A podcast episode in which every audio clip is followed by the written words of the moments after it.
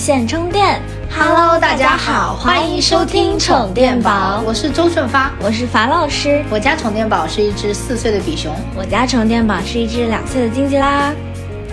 前段时间在樊老师家小区楼下发生了一件令我们非常愤怒的事情，是的，所以今天我们也是想借着这个机会，先来跟大家讲一下这个事情。这是一个小博美惨死案，是的，非常非常可怜的一只小博美。以及我们发现，在一个小小的小区里面，都会有很多关于关于动物们一些非常夸张的一些事情发生，嗯，而且他们的主人也有一些很奇葩、抓马的很抓马的一些事情。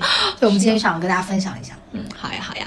那要不我们先说一下我们前段时间发生这个事情。好的，当时这个事情是我在楼上，然后听到了有下面有人吵架。其实我一开始的时候是，嗯、不想去吃这个瓜的。然后后来看到那个阳台上有那个警，那种警车的那种，嗯、蓝和红色的光，我想哇哇，大事，哇，让我看一看。然后发现下面真的很多人在围观，然后在吵架。嗯，然后当时我就说你快到楼下了，然后我说你快去听听是什么事情。啊，八卦之魂燃起。是的，然后我甚至看到就是有很多就是外卖小哥车停在边上，然后手上提着外卖在那里吃瓜。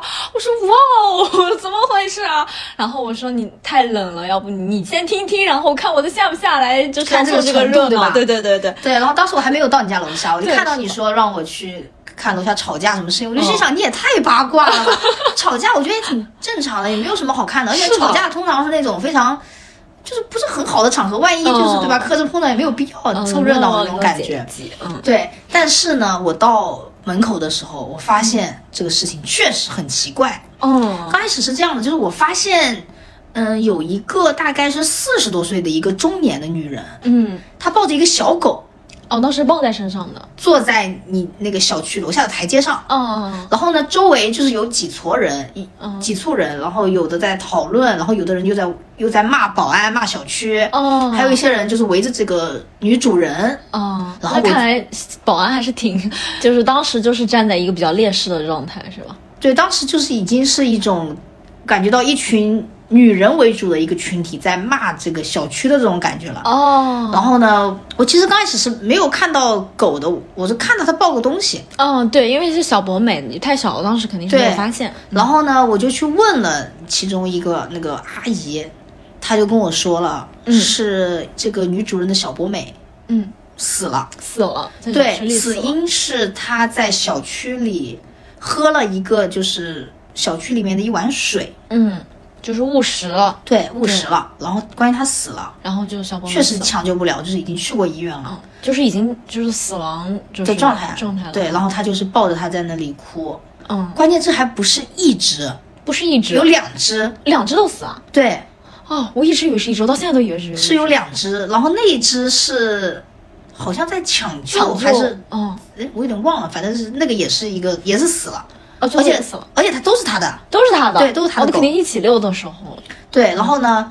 这个小区主人他知道什么情况，嗯。就是他知道他前后比方没有吃什么东西，他就是对。喝那碗水导致的。对。是喝完水没有多久，这个狗就倒了，就就。然后就送去医院，发现已经死中了，对毒死亡，食食物中毒，对，嗯然后这个事情本身就到这儿了，然后没有连上。然后是我想起来前段时间我们小区也有一个这样子的业主群，然后就有很多的人就是说为什么要就是喝那碗水？那碗水是什么情况嘛？现在那个主人的意思就是说，呃，这碗水是物业放在那里。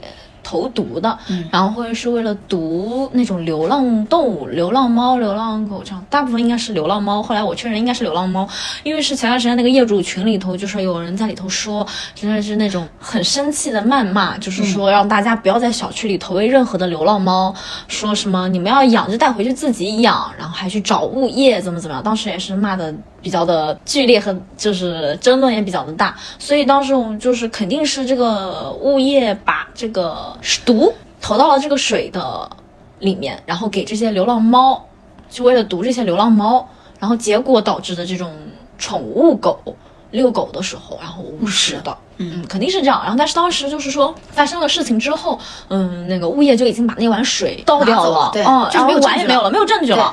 然后，所以在下面引发了一些争吵。对然后吵得还挺严重的，然后然后报了警，然后主要是没有证据，然后吵了很久，当晚吵了好晚好晚，然后一直都有很多人在那吃瓜，所以说当时看到不管是那种快递员还是外卖员，很多的人就放下了手中的工作，在那里吃这个瓜，就为了想了解一下情况，因为当时下面闹得还挺大的，但是很多批就是隔了一段时间有很多批，后来就是嗯，等我就是觉得这个事情哇哦怎么这么大，然后知道了一个大概情况之后，我就说我下来也要就是仔细的了解一下什么情况，怎么这么恶劣，然后就是后来看到有很多的小区里头的。呃，宠物狗主人牵着自己大大小小、黑的、黄的、红的出来小动物，然后就出来，然后就是想声讨正义这样事情。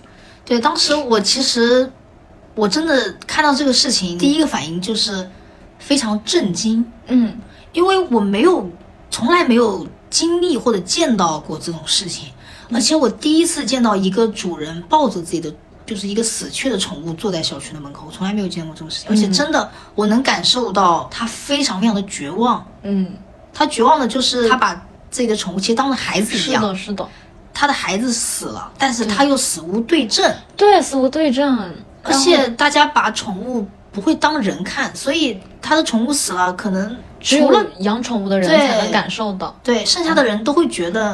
哦你不就死条狗吗？对，对对那又怎么了？而且你又没有证据，是的，是的，又没有证据？所以当时我就会觉得好可怕，我就会换位思考，如果是我家的狗在外面出现这种情况，我该多么的绝望，多么的无助和难过，真的很非常的令我当时一下就会感同身受，然后就会鼻子一酸，是这样的。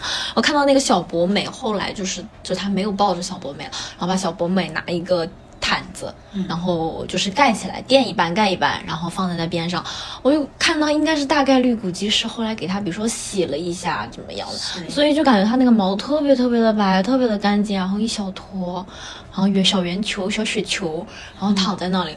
哇，那一刻我会在想，他真的真的死了吗？是不是？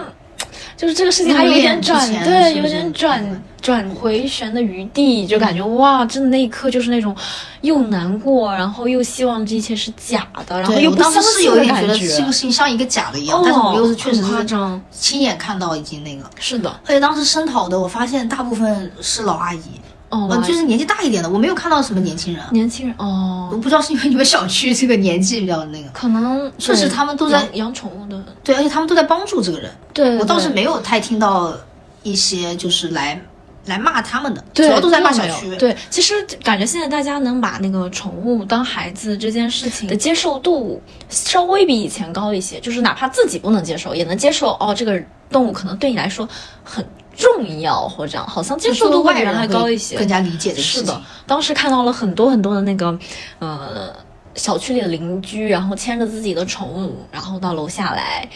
哇，那一刻我觉得好团结啊！对然后他我还会帮他说话，会说什么？呃啊，现在你是考虑不到这个小动物死了对你来说多重要。嗯那那么小区里这么多孩子呢？那如果哪孩子要是误食了什么东西，那怎么负责任啊？什么？好像你说上升到孩子的感觉。嗯，你说你说就是这个宠物是我的孩子这件事情，好像对他们的冲击力没有这么大。但是你说就是比如说，嗯、假如是就是孩子，哇，你就觉得好像这件事情对所有人的冲击力就特别大，他们一下子就好像能，嗯，通过宠物上升到孩子这样子的高度，所谓他们认为的高度，然后他们就能感同身受一些。但你说这个事情，我就觉得很有趣。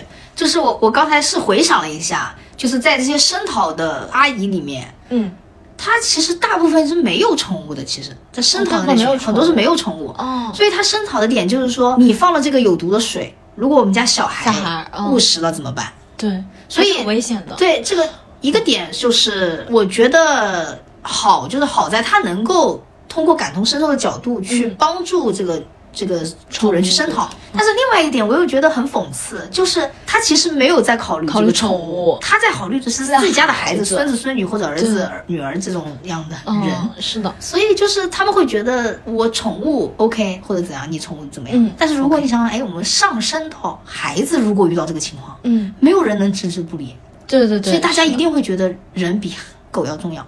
嗯，对，大家好像是就普遍来说还是这么认为的。是的，哦，所以这个好像从宠物到孩子，好像成了一个沟通的桥梁那种感觉。啊，对，就是你想要连接，不然为什么说把宠物当成自己的孩子？就好像可能，哎，现在也很流行，大家说说，嗯、我的小狗或者我的小猫是我自己生的，你要是喜欢，你自己生吗？当然了，每个人的体质不同，生出来的小动物也不一样，啊也不对，一样。现在已经就是已经不说什么哦，我把我的宠物当做孩子了，就是我生的，我生的，就这么说，就是确实很多人他直接会把自己叫成是这个宠物的爸爸妈妈。嗯，对，是的，对，很多人都是这样。你会叫自己是宠物妈妈？我觉得我刚刚开始刚把它接回来的时候，那段时间它太小了嘛，然后天天给它一把屎一把尿，我当时真觉得我是在养奶孩子，嗯我当时真觉得是奶孩子，然后真是会有一些就是代入感。对，但是因为我的爸爸妈妈对小动物排斥性很强，所以他是不太能接受你来了一个对私生是所谓子的感觉对这样子的孩子的身份。我爸妈以前也会开玩笑说，那那什么你孙子你奶奶怎么怎么样这样，我妈就会很不高兴。哦，你妈不高兴，对她不嗯高兴，然后所以就是后来其实没有带入这样的身份。哦我是我也不会带入就是父母的这个角色，我觉得很奇怪，所以我不是很理解带入父母的这种。我会有父母心，但是啊，对对对，就是不会说觉得我是他的爸爸妈妈的感觉。你不是你自己亲生的，我觉得不是，我觉得他是我的舍友，家人、舍友、亲戚的感觉，就不是那种直系的亲属。然后我就感觉那一次看到，嗯、小区里的宠物，我原来想到，哇哦，真的就是你感觉在小区群里从来没有看到，就是大家这么团结过，好像都很为自己的利益着想。那一刻，你感觉好像大家那种凝聚在一起团魂，对，都有团魂了。你讲那个小区群，我觉得很有意思。你们小区有那种就是宠物主人的群吗？哦，我没有加过，但是应该有，估计是。有的，因为他我看他们是认识的。我们小区就有这么一个群，我觉得很有意思。我也觉得就是他们特别抓马，抓马是吗？，对，就是我首先知道，嗯、我们小区有这么一个群，嗯。是因为我经常在下面遛狗嘛，我就发现很多主人他们互相认识，啊，对对对，他们就是很熟，很熟？对着啊，你家小狗哇，今天怎么又漂亮啦，或者啊这么夸的，对，是或或者说，哎，是不是最近吃的比较多呀？什么都胖啦，或者什么，就是真的是很热络的那种。哦我感觉就是宠物哦让他们成为了好朋友，哦而且他们都是那种 E 人。哦，对啊，是只有都是一人才可以这样。对，但是我就是显得非常的 I，在这个时候，我不知道怎么样，就是去跟他们社交。嗯，比方，如果说我的狗想去跟别人社交，我只会让它自己去跑，就是啊对对对玩就好了。对你玩回来，不太能跟他们的主人也去 social，我觉得真的很难。但是我发现他们很熟以后呢，我就、我就问了一下，就是我就猜到是不是有群，或者是他们有微信嘛，我就问你们是不是有一个群。然后他们说他们确实是有一个我们小区的这个宠物宠物群，然后我就好奇嘛，我就加了一下这个群，里面有一百八十多个人，哇哦，对，然后每个人都说自己是谁的妈妈、爸爸，哦还要自己什么养乐多的爸爸、王一博的妈妈哦，什么之类的，这种都是这样取。而且进去你要备注，哦你的你得说你是谁的什么爸爸妈妈，哦，还要自我介绍一下的。要说一下的，要认识一下。而且你不能在里面发这个跟宠物没有关系的东西。嗯，对，这肯定是一些对，就是就是有一个规章制度。对，然后之前发生一个事情让我印象非常深刻，是去年的事情。去年呢，我有一天在遛狗的时候啊，我先介绍一下我们这个小区有几个灵魂人物。嗯，还挺有领导力的嘞。对，其中一个呢是叫王一博的妈妈，哦。王一博的妈妈她是群主，哦，嗯，她是权力很大然后呢，她养的是一个非常高贵的哈士奇，嗯，她是富养的典范，哦，她就给她花很多钱。嗯。而且哈士奇本身就是一个给人感觉他需要花很多钱的一个犬种。嗯，他可能嗯大然后型犬吃的也比较多。对，是的。然后还有几个家长是跟他比较熟的，嗯也是这个群比较灵魂人物，他们也基本上是富养这个宠物的这种状态，对嗯这一派的。然后呢，还有一个非常重要的人物是乐乐的妈妈。哦，这个名字听起来，嗯那为什么我对这个乐乐印象很深呢？因为乐乐家养的也是比熊，哦，跟跟跟小美一样啊，他家有两个超大的比熊，非常肥哦啊。所以呢，因为我家也是比熊，嗯，我刚开始跟他认识是因为他一看到我我们家比熊超兴奋，嗯，他想配种，啊，想配种，他就很就很，他就真的是想配种，他就问我家是公狗还是母狗，我说是公狗，他超兴奋。啊 因为他家小母狗是吧？对，他就说他一直想找一个比熊配种，这样是纯的嘛。嗯，但是我说我家狗已经绝育了。哦，他就很失难过，望，对对对，他人很好，他是、嗯他形象我给你形容一下，他是一个呃，估计四五十岁的那种阿姨，哦然后呢胖胖的，哦，她老公也是胖胖的，比她还要胖一点。就是你给人感觉很 nice，你知道吗？哦跟就是胖那个小狗一样嗯是的，就胖胖圆乎乎的，然后呢也很非常的热情，每次都非常热情，哦过分热情的感觉。然后呢，有一次我是在遛狗的时候，我听到这个乐乐和王一博妈妈他们这群人呢，就商量着那个周末想要带狗去露营，哦然后他们就说了很多，反正挺开心的，说对，这样弄那样哎弄。一人活动，哦，对，就是，但是我在那个场合里啊、哦，他们完全没有邀请我。就我那一刻，其实我是能感受到，我有点想融入，但我不知道怎么融入。哦，而且他们有派系，我感觉就是他们是有摸不清楚，摸不清楚谁跟谁，对，但是至少我绝对不在他们想要去融入的嗯，这个团体里面。其实我也不知道为啥啊，哦，但确实他们就没有想要把我以及我的狗可能是因为你的狗。绝育了，啊对，有可能他们只接受就是就是非太监，没有利用价值，对，就是他们太现实。了。好，在这个事情之后的某一天，我发现小区群有人在吵架。哦，吵架了，对，就是明显在吵，我就点开看了一下。嗯。我刚开始有点摸不清头脑。嗯，哦，但是呢，我仔细看了一下里面的聊天记录，瓜。就吃了一下瓜，前因后果，大概知道的意思是，他们不是去露营嘛？嗯，但是在露营的当天，这个乐乐的妈妈突然放了鸽子，哦，就突然就说自己有事，就没有去。哦没有去。好，然后哇，这群人非常的生气，就去骂他，啊，这么骂他严重的，对，其实我当时觉得，哎，没去，其实也不至于骂，对啊，你们玩你们的就好了，，对，然后但是真的是骂的还挺难听的，哦，然后就开始那个叫什么翻黑历史，就翻黑历史，就说。就是讲从从这个你你这个放鸽子，就说你人品有问题，我们一群人都准备好要去了，你不来，嗯。什么什么叭叭叭叭讲到了后面就讲之前有一次呢，这个哈士奇嗯，王一博吗？，对王哈士奇啊、王一博对王一博是王一博王一博王一博本博非常凶的，就是想要去吼这个乐乐这个比熊，哦，然后当时这个乐乐妈妈就非常抱不平嘛，对吧？你那么吼我家孩子呢，对吧？就是也也反就是反着凶了他一下，对，嗯，就是说，然后他们就开始讲这些过去的过节，哦，翻出来说，一个一个说啊，你当年啊凭什么吼我家狗啊？我靠，狗狗吼一下不很正常的吗？哎，你作为大人怎么不懂事啊？那小孩子这样的很正常，让人家玩就好了呀。就有一种那幼儿园那个家长对小孩的那个对，有点这种感觉了。然后呢，你知道后面他们吵到什么程度？嗯，乐乐妈妈直接退群了。哦，不想不想跟他们吵了，他直接退群了，对，非常的那个严重。然后他退群以后，大家还是会有人在说他，也就是其实就是那几个人，就是、哦就那几个人我感喜欢觉是掌握了这个群的权利的一些人在说。嗯你像剩下我们这些边缘人群，其实就是吃瓜，也没有人知道你们在干嘛，或者是怎样，很奇怪。那我就是吃瓜嘛，我也说没有说要站队或者因此要退群或者怎样，我也就是留下看看这种感觉。嗯，哇，就一个宠物的这个群，居然能到一种比幼儿园家长群还要复杂，严厉的、复杂的这个地步。就是幼儿园家长可能还互相还给彼此留个颜面，然后感觉在这种宠物里头，大家根本就不需要给小孩或者是宠物留所谓的颜面，就直接开撕，直接开吵这种感觉。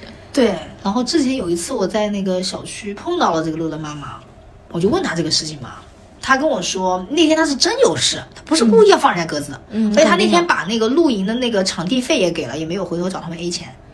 啊，我听的是这样，其实说实话我也没有作为一个当事人的身份吧，所以我只是想说，宠物主人这个群还真的挺多学问的，对啊，好勾心斗角，对奇怪挺复哦。杂的，我觉得。是的，大家不应该是相亲相爱，然后和睦共处，然后有问题互相帮助解决，所以才建了这样子的一个群吗？我之前想象中应该是这样，而且之前我看到小区群里这这些人关于那个小区的流浪动物，也好像不是一种非常正面的态度。我感觉小区里的流浪动物，你很难去说，哦、你讨厌它就要去拿水毒它这么夸张。然后我又觉得，你要是就是很好的去，就是喂养它，也其实挺泛滥，也不好。就在我们单位楼底下，我们单位楼底下的几个保安，嗯，就是自己在那个喂养一群那个流浪猫，哇哦，真的是一窝接一窝。嗯，他也不是说就是买猫粮什么的，就是那种比如说中午晚上吃的剩饭剩菜，然后给它弄一盆儿。这个样子啊，哇哦！就是一吃饭的时候开饭了，好多好多的猫，好多好多猫去吃，然后基本上都是那种梨花这个样子品种的流浪猫。然后有一天下班的时候，我就想着呃走一走嘛，然后没有开车什么样子，然后就是走到那儿，然后那保安就给我打招呼，然后他说他在喂那个猫。我说啊，是吗？在哪儿？我看一下。哇哦，壮观！哇哦，我觉得至少有十只，十只，至少是那种奶猫还是各种？就是有稍微大一点的，然后也有好多奶猫，就你能看出来，就是分批次的那种感觉，就是大的有一窝，然后小的有窝，对，就是这种家族感觉。哇，好夸张，我觉得好夸张。然后呢，我就说，嗯，怎么这么多啊？他就跟我讲说，嗯，是，呃，这一窝才生的，然后说你再看，那个猫小猫肚子里头已经怀了。我定睛一看，我靠，真的怀了，而且那一只怀孕的那只小猫还很小，我感觉绝对就是百分之百没有超过一岁，就是可能刚刚有生育能力的那种，就可能刚发育，刚有生育，大概可能九个月。这个样子年龄段，哇，好夸张！我觉得这么小的猫就怀上了，就怀上了，这种事情就是会让这个猫就这种繁衍程度各方面，必又保证不了它的健康。天呐，我又类比到人类了，好可怕！我觉得真的好可怕。然后就是像这种小朋友，而且像这种小奶猫，它九个月才多大？正常人类的小女孩，二三岁，对，就刚发育那一会儿嘛，刚刚发育。太夸张了，我觉得这样子喂也确实很不合理。然后有几次我就在就是比如说下雨这个样子，然后路过就看到了说那个奶猫，然后几只小奶猫趴在那里，然后有几只很灵活，人一靠近嘟嘟嘟，然后就跑掉了。然后有一只就停在那里一直呕吐。然后当时我家猫可能也没有太大。然后就看到，嗯，这种现象，我就是会很着急，你知道吧？我说啊，他生病了，他是不舒服，我吃了什么不干净的东西，很不舒服啊。然后又下大雨，什么之类的。然后我就哇，好惨啊！我说怎么办啊？我觉得好心疼，但是我又不知道怎么办。然后我晚上回去睡觉，我都在想这个事情，还跟我 哦，我还跟我的爸妈说，我说哦，我说他不会挺不过这一晚吧？我说，你这个小奶猫不要怀孕啊？纯小奶猫？对，就是一只小奶猫。我说他不会挺不过这一晚吧？当时那个猫可能就是因为奶猫嘛，可能就两个月。不是，等会儿，等会儿，等会儿，你这么有爱心，你去给它打伞啊！你就我靠，被它就走了。这是小野猫哎，那你就把伞放在地上啊。你讲到这个点，就是在于我跟我爸妈说啊，我说它不会停播这晚吧？我爸妈来一句，就说它又不傻，它不会找地方躲雨啊。它不会青睐于我的伞的，然后我觉得这样子既保证不了它的健康，然后也很不合理，一直是一个恶性循环。它只是刚刚开始而已，越往后肯定是越恶性循环的。然后我就觉得像这种流浪动物确实很应该，如果你要去喂养它，真的很应该，比如说做绝育。但是像很多的安保，它只是出于善良和觉得自己很伟大，然后这样的喂养导致一窝接一窝。哇哦，他们肯定不会想到要绝育这件事情的，他们都不知道他们可以对，然后就是两个极端，一个是不绝育的放肆喂养，然后一个是直接毒害，我觉得都是。挺夸张的，然后有几次我爸妈，我觉得就是父母的有一些话让我觉得很神奇，然后他们就会说什么，呃，你看楼底下那只猫跟我们家糊糊长得毛色很像，比我们家糊糊还要白，说要不我们把它带回家给糊糊做老婆。我说神经病吧，明明这一只你已经接受不了了，你还说带一只给他回家还做老婆，我说什么思想？这个好像有点奇怪，真的是好像有点那种。封建时代男性的思想，对，就是这件事情放在他们作为就是人身上，他们不一定会这样做，但是好像对于他们来说，放到小动物，对他相对来说人低一层之后，这个思想就会往后退化一层，退化到几十年前他的上一辈或者上上一辈的身上发生的事情。哦，我就觉得哇哦，这个进化过程真是很可怕。但是我觉得关于小区流浪猫这个事情，嗯。首先，流浪猫它应该是相对固定在这个区域的。对，猫好像也有领地概念。对，所以我认为你不能让它在一个纯这个繁殖自由的这个情况下生存。如果说你又想让它就是维持你们这一块区域的和谐，还是应该做绝育。是的，因为如果不做绝育，猫也会发情啊，真的会很吵。嗯，所以不管从很大，很多人我觉得怀疑当时业主应该比较讨厌的一个点的原因也是，比如说。晚上会有一些就是声音嘛，对他们觉得很吓人，很很害怕。对，有的野猫叫起来确实很吓人，而且它们叫的时候会让家别的里的人或家里的猫会也叫那个对叫或者怎么样，哦对它会互相就是沟通嘛，或者是嗯，它们有自己的语言。对，而且你看那些像是网红景点的那些猫，嗯像一些什么故宫啊、豫园啊，嗯我看它这些地方几十上百条猫，哦，这么多它们都是绝育过的猫，或者说都是在排期绝育排哦期。在排队呢。对，所以我认为在这些就是已经比较成熟的一些体系下的这种嗯。流浪猫，嗯。就是会绝育啊。嗯，所以我就觉得有没有可能是你成为你想成为网红猫，你得先排队绝绝育 你先绝育就是 你先安全，你不要给我乱播撒种子，你也不要给我就是体制内的名额是有限的，给我你要你要想 不可以传宗。进体制，你先给我牺牲一些什么东西，然后你就可以稳定的生活下来。嗯，得到巨大关注的猫啊，巨大关注的猫就是要被绝育的，没有繁育资格是吗？对，所以就是说关注度高，然后它就这种猫就得排队绝育，然后没有繁育资格，没有配种的这种权利是吧对啊，吧？他们是网红啊，他们是网红，他就牺牲一点东西，对吧拥？有想拥有流量就不可以拥有这些。对，就好像说你要进体制，你得牺牲一些什么东西。哎，你讲到这个，我突然想到，这个是不是有点像那种，就他们是不是爱豆啊？有网红爱豆，猫中爱豆，而且他们，你想这个爱豆体制好好健全，好完美啊！就是你看他们，他们是网红，但他们又不会去糟蹋别人，你懂吗？哦，他们不会睡粉 就不会，就是他没有这个哎，就是危险的这个点，他就是一个非常专业的网红。是的，他不会像一些爱豆一样去做一些就是伤害违法乱纪的事情，因为他已经没有没这个有繁育了。格和能力了。所以，所以你跟跟猫和人没有关系，只是繁育能力的问题。有没有繁育那我们今天就是聊了一下我们自己遇到的在小区里的一些抓马的事情。是的，那如果大家有一些关于在小区里养宠物的一些非常奇葩的事情，也欢迎在评论区给我们分享一下。好那我们要不今天就聊到这里吧。感谢大家的收听。我是周顺发。我是樊老师。宠物肉店。无线充电我们下次再见。再见拜拜。拜拜。飞翔强忍